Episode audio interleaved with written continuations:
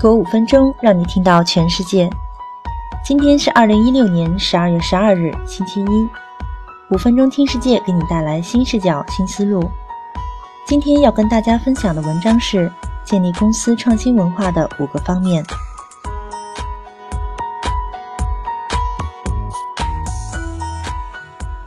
打造、形成创新文化是一个艰巨的任务，而艰巨的原因是需要关注、意外产生的惊喜。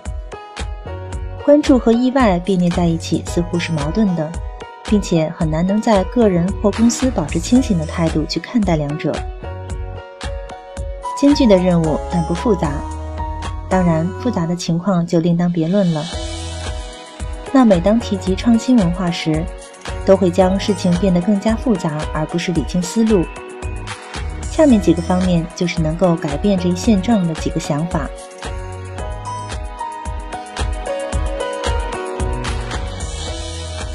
一、改变对待意外的态度。虽然直接命中目标是一件值得庆贺的事情，就像扣篮一样酣畅淋漓，但有时候没有命中目标，而会发生偏离。如果偏离的目标产生意外的效果，那么就不应该被视为令人垂头丧气的偏离。此时更应该说命中目标，而不是目标偏离航线产生新效果。这种灵活应对的态度才是最值得拥有的。苹果公司出品苹果电脑时，曾以为购买电脑的人都应该是程序员，未料到使用电脑进行个人的不同用途。该公司联合创始人 Steve Wozniak 坦言说：“苹果虽然现在已经成为成功的企业，但达成的客户目标并不是之前设定的目标。”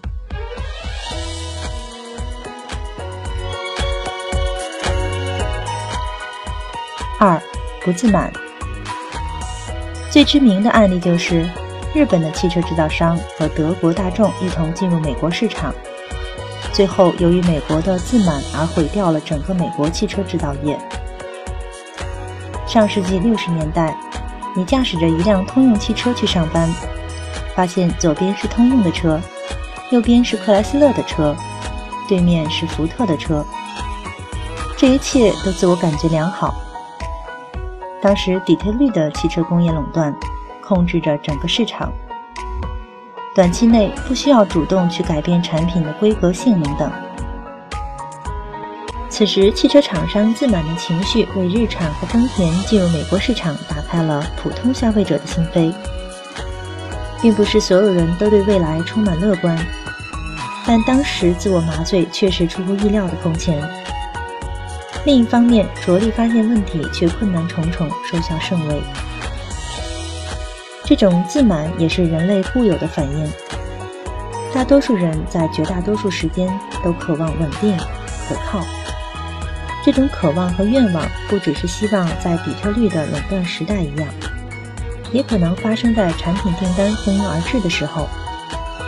举个生动的例子，马鞭厂的老板训斥儿子的时候会说：“抛开那些生产方向盘的念头，我的订单已经让我们没有假期了。”而解决的办法正是：如果你不彻底放弃关于马车的固有想法，这很难产生创新的想法。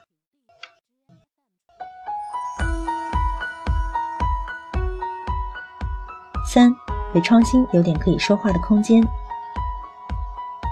事到临头再去阐明立场，都是荒诞。创新性的念头，当财力充足之后，会自然开始。只要你不把所有的大把资源挥霍涂地，比如星巴克是一家给了创新空间，并且给了很多的现金支持的。但如果给了创新空间，没有合理利用，也是不会产生效果的。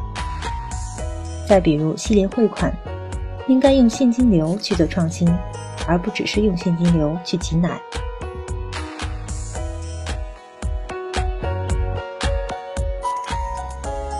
四，免责。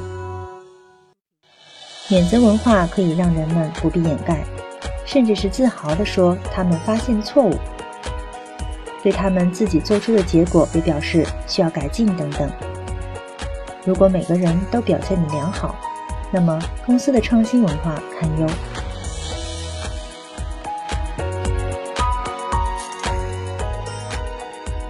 五，意识到会有潜在的创新，面向市场需求的创新产品，首先可以在广告中看到，iPhone、Uber、自动驾驶汽车等等。但如果先说基于创新的产品和服务，还是有点过于遥远。下面三个领域是创新的落脚之处：产品，销售什么或提供什么服务。过程，如何销售或服务；商业模式，如何概念化。当每个人都意识到在工作领域中可以创新的时候，那么创新就会改变每个人的工作。这不会很简单，不是今年一次创新就可以的，也不会一次创新就能完成的目标。